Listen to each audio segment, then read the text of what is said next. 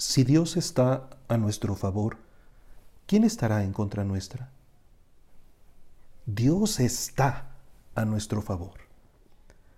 La condicional del apóstol no debe en modo alguno confundirnos. Es una figura retórica para contrastar con las sospechas que pueden invadir el corazón como un virus maligno. Dios no es alguien distante de nuestro diario caminar mucho menos un adversario que busca debatir con nosotros o un enemigo que quiere destruirnos. Está a nuestro favor. Más aún, está por nuestro bien más de lo que nosotros mismos lo estamos. No hay nada en su proyecto ni en el despliegue de su gracia que no sea un gesto de su compromiso con nuestra plenitud. Nos hizo libres, sí, y asumió ese riesgo. No se desdice de nosotros como interlocutores suyos con palabra propia y a la vez podemos contar con su auxilio. Su cercanía no pretende controlarnos ni manipularnos. Le interesamos, sí, por la entrañable misericordia con la que nos ha creado como el mejor de los padres, como la mejor de las madres, la suya es la proximidad incondicional que siempre ama, que siempre promueve, que siempre procura plenitud.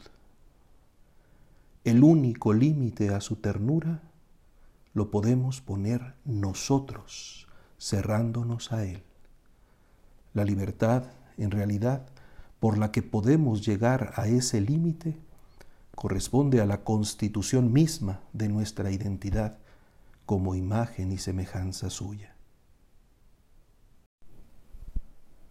La subida con Jesús al monte en este punto de la cuaresma complementa la certeza de la fragilidad de nuestro barro con la experiencia fulgurante de su misterio. Él quiere, en efecto, revelársenos. Despliega ante nuestros ojos la belleza de su majestad, tan alta que nos desconcierta, tan preciosa que nos fascina. Requiere el esfuerzo del ascenso, pero no escatima secreto alguno al llegar a la cúspide. Lo que ofrece a nuestros ojos es la visión de su hermosura.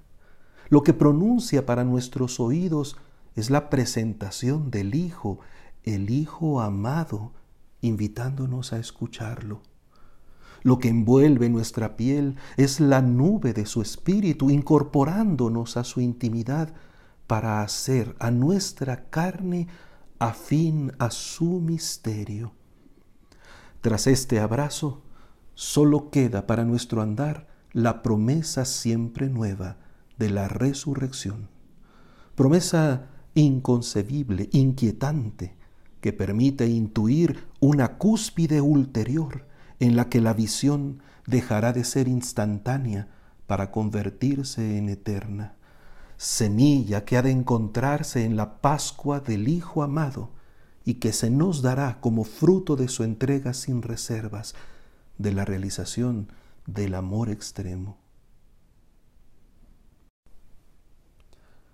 En efecto, mirando al Hijo en el monte de la transfiguración, podemos entender el punto del compromiso del Dios que está a nuestro favor. No nos escatimó a su propio Hijo, al Hijo de todo su amor. No dejó de ser, por supuesto, en momento alguno, el Hijo amado. Precisamente en cuanto amado, permite intuir su generosidad con nosotros. El sacrificio pedido a Abraham resulta una inquietante figura de la situación más extrema que pueda imaginarse. Un padre naturalmente está dispuesto a dar su propia vida por salvarla de su hijo. El instinto de conservación lo mueve a protegerlo, incluso con heroicidad extrema. Entregarlo solo puede indicar una esfera trascendente que para el sentido común raya en la locura. Y sin embargo, si alcanzamos a percibir la locura, de ella misma, pero en Dios nos habla la fe. Dios sí entregó a su Hijo y lo hace por todos nosotros. Allí donde a nosotros la exageración nos parece desquiciada, nos manifiesta Él su amor. El amor a su Hijo nos ubica en el exceso de su voluntad de salvación. Con razón, San Juan, viendo el reflejo del amor del Padre en el Hijo, describe que llegada la hora, el mismo Jesús amó a los suyos y los amó hasta el extremo. El extremo de ese amor no se queda en la locura de su entrega, se resuelve en la misma lógica del ascenso al monte como invitación a la intimidad divina.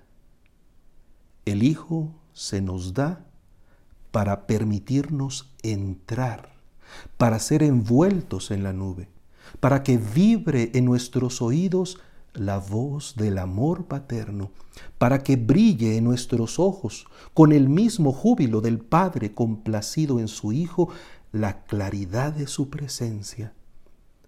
Contemplarlo es nuestra vocación, pero no como quien ve desde fuera un acontecimiento ajeno, sino como quien ha sido incorporado a una vida plena, como quien es protagonista de esa familiaridad.